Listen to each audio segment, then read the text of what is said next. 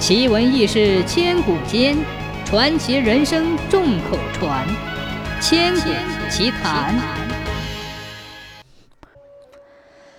大清顺治皇帝看破红尘，出家当了和尚，把万里江山传给了他八岁的儿子玄烨。玄烨就是后来有名的康熙皇帝。康熙皇帝成年亲政以后，文治武功远远超过了他的老爷子，于是就志得意满，飘飘然起来，总想亲眼看看自己统治下的锦绣江山到底是个什么样子。这一天，康熙又微服私访，来到一处深山古寺，见一群僧人正在寺外种植水稻，他觉得不解，就决定进寺庙看看。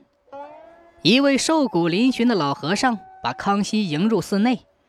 这座寺庙破败不堪，一张破茶几摇摇晃晃。老和尚急忙用瓦片支住了一条腿，茶几才算稳当。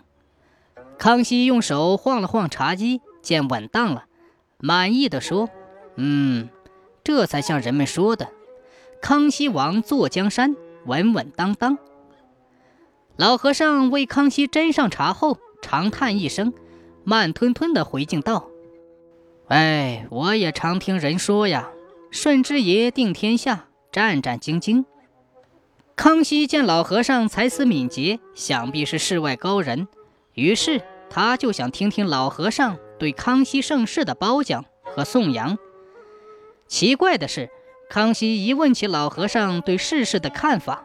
老和尚就不停地摇头，一副不知有汉，无论魏晋的神态。接下来就是一通万民苦、众生苦、苦海无边之类的悲悯之言。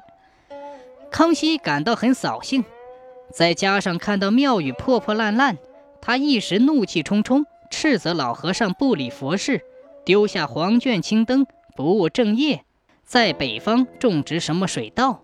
说着说着。他厉声问道：“你身披袈裟，到底做的什么和尚？简直是大煞盛世风景！”老和尚见康熙发怒，不由微微一笑，不温不火地说：“哎，我或许就是个八叉和尚吧。”听到八叉和尚，康熙禁不住笑出声。康熙知道，在本地方言里，八叉是个贬义词。老和尚对受到指责责怪，叫他八叉；老百姓对受到指责叫做吃八叉。康熙就想捉弄一下眼前这个性情宽厚的老和尚。康熙稳了稳神儿说：“你这古寺太旧太破，今天我出一上联，如果你能对出下联，我将捐资重修你这座寺庙。”老和尚一躬到底。阿弥陀佛，施主功德无量，悉听尊便。康熙略一思忖，想起人们常颂扬自己的话，便随口朗声念道：“万岁爷爷万岁，万岁万岁万万岁。”这上联可是称颂皇帝的词儿，对不好可容易犯上，招来杀身之祸。不料老和尚不加思索，微笑着应道。八叉僧僧八叉，八叉八叉八八叉。康熙一听非常惊奇，八叉与方言，用八八叉对万岁爷，简直如鬼斧神工，天衣无缝，妙啊！康熙禁不住夸奖老和尚下联对仗工整，合律合辙，并且当即表态，改天就重修庙宇，捐资款送到。随后辞别了老和尚，便下山了。回到庙宇之后，康熙还在不住地反复品味：八叉和尚、八叉僧、八叉八叉八八叉，觉得挺有意思，挺好玩。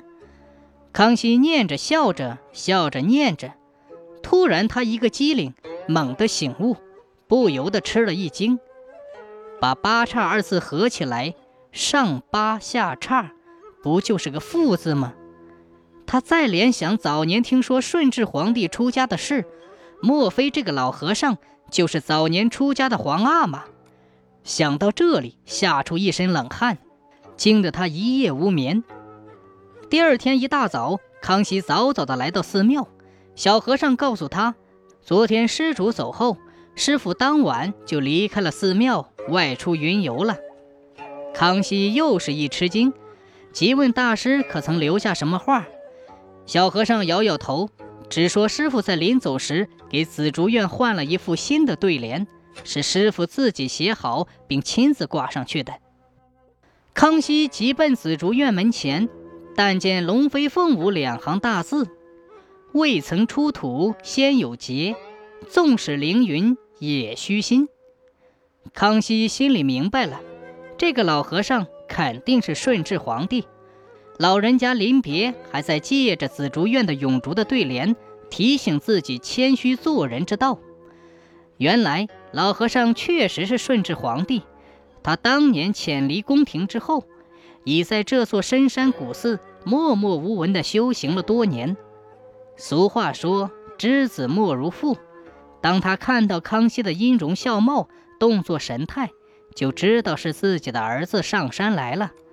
在看到儿子张扬跋扈的做派以后，他不以为然，先悄无声息地训诫了儿子一番，又悄无声息地离开了。